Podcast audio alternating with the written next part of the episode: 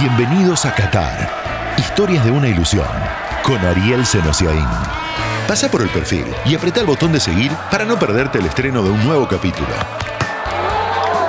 En este episodio, el director técnico personal de Leandro Paredes, las mil anécdotas de Luis Vangal y el fútbol en Qatar, el atípico anfitrión del Mundial. The winner to organize the 2022 FIFA World Cup is Qatar.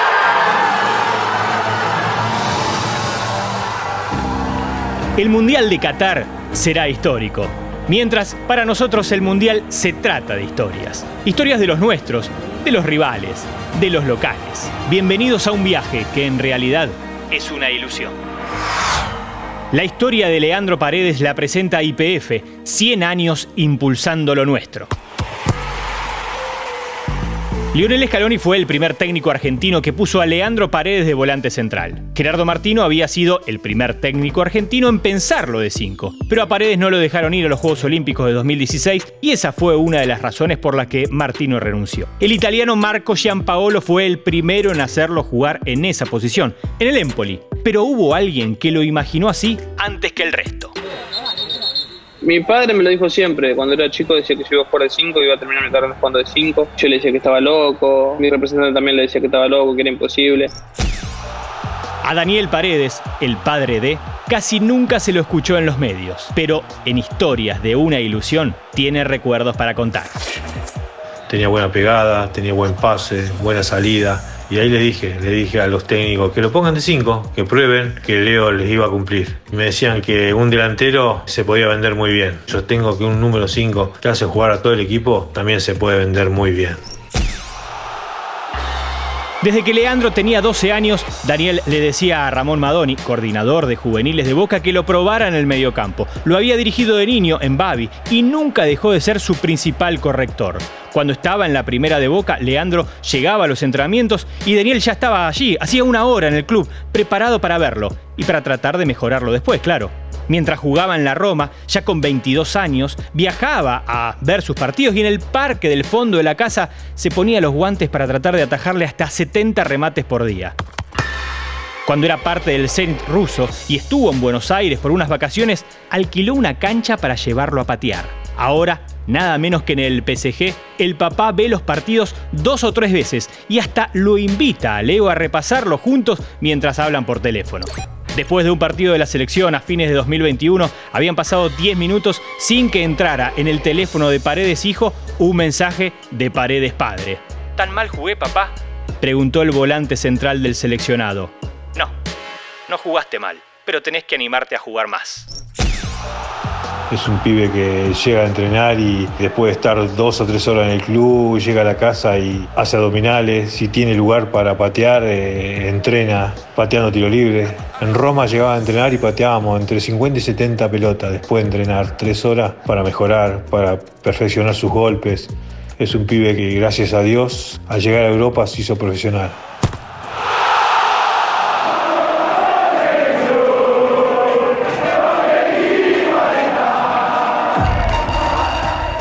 En el lugar de los dirigentes de la federación, también me hubiese elegido a mí. La frase lleva la firma de Luis Fangal, que lleva 31 años como técnico y tres ciclos en la selección de su país, Países Bajos. Dirigió el Mundial 2014 sabiendo que luego se iría. Ya había arreglado con el Manchester United.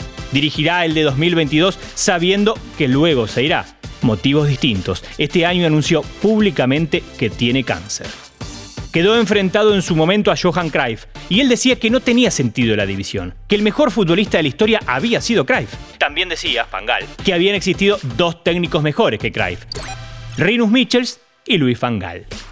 Fue siempre un personaje, desde que armó el icónico Ajax, campeón de la Champions en 1995. Un Ajax donde todos atacaban y todos defendían, décadas antes de que se impusiera como norma. El Ajax al que llegó Mariano Juan, que así conoció a uno de los emblemas de la dirección técnica de los últimos 30 años en el mundo él entrena como se entrena ahora, estamos hablando del, del 96. Allá eran entrenamientos cortos, una hora, una hora y cuarto, intensidad máxima, el ritmo de un partido, sea sábado, sea martes, sea el lunes. Por ejemplo, nunca hicimos fútbol formal, 11 contra 11. Siempre todos los entrenamientos con pelota, espacio reducido. 3 contra 3, 4 contra 3, 5 contra 2 sin arco, por ejemplo. Siempre recreaba lo que podía pasar en un partido, pero un espacio mínimo, porque la idea de cada entrenamiento era que resuelvas con poco tiempo y con poco espacio. Si resolvías ahí, después en un partido vas a resolver mucho mejor.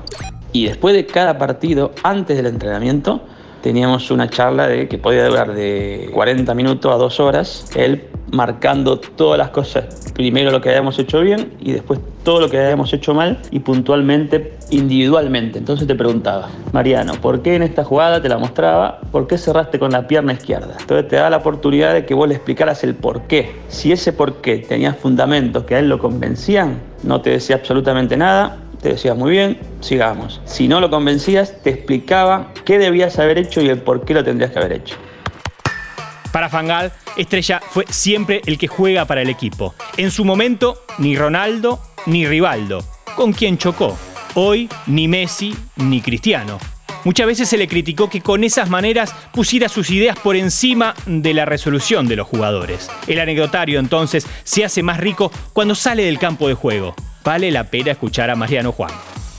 De los primeros técnicos que tuvo su oficina más que un vestuario, tenía oficina, llegaba a las 7 de la mañana y se iba a las 4 de la tarde, porque a las 5 se cenan. Usábamos traje con chaleco y nos enseñaba a abrocharnos el chaleco. Todas las medias arriba a la hora de entrenar, todos exactamente iguales. El capitán mandaba, si el capitán tenía el buzo puesto, todos el buzo puesto, si el capitán se lo sacaba, no teníamos que sacar todo el buzo, porque nadie podía estar diferente, que la diferencia había que hacerla en la cancha, no en la vestimenta. Luis Fangal, obsesivo, metódico, tacticista, manager y técnico a la vez, seguramente egocéntrico, polémico, sin dudas, de los que dejan huella.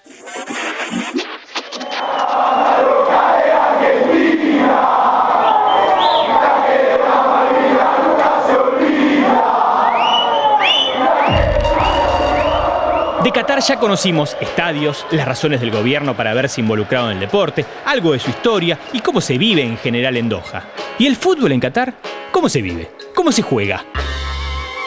Santiago Irsig es de los exfutbolistas que encontraron un buen rumbo profesional luego del retiro. Como agente de futbolistas y técnicos, se sentó con todo tipo de empresarios, incluido el emir Tamim bin Hamad Al Thani, con quien en marzo logró la llegada de Hernán Crespo al Al Duhail. Dice Santiago.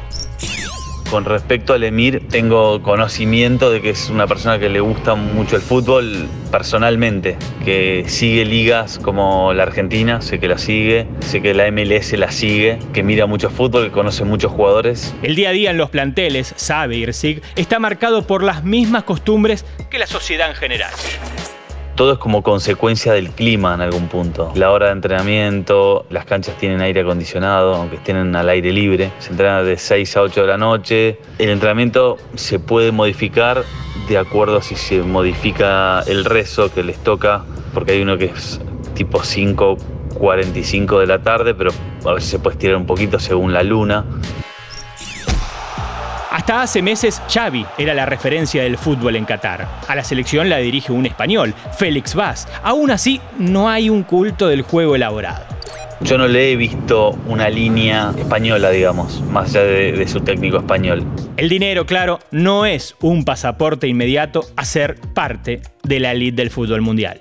Veo que tienen mucho margen de mejora todavía en las propuestas de juego y también las estructuras o las infraestructuras de los clubes. Y cuando digo estructuras es eh, estructura eh, humana, ¿no? Por ejemplo, analistas de video, scouting y demás. En cuanto al fútbol local, en los equipos grandes he visto equipos que tienen jugadores que podrían jugar en diferentes ligas del mundo, digamos. Sucede que ninguno quiere probarse en otras ligas. La mentalidad es otra. ¿Para qué hacerlo si en su país cobran salarios mucho más importantes que los que cobrarían en cualquier otro fútbol? Un poco la filosofía del gobierno es que todos sus ciudadanos tengan la vida lo más fácil posible. Todos tienen un, un pago mensual, a nadie le cobran electricidad, el agua, el gas y bueno, a nadie le falta nada. Qatar 2022 estará plagado de historias. Habrá más Habrá próximos capítulos, hasta que la ilusión se apague o se haga realidad. Esto fue Qatar, historias de una ilusión. Todas las semanas, nuevas historias sobre Qatar 2022.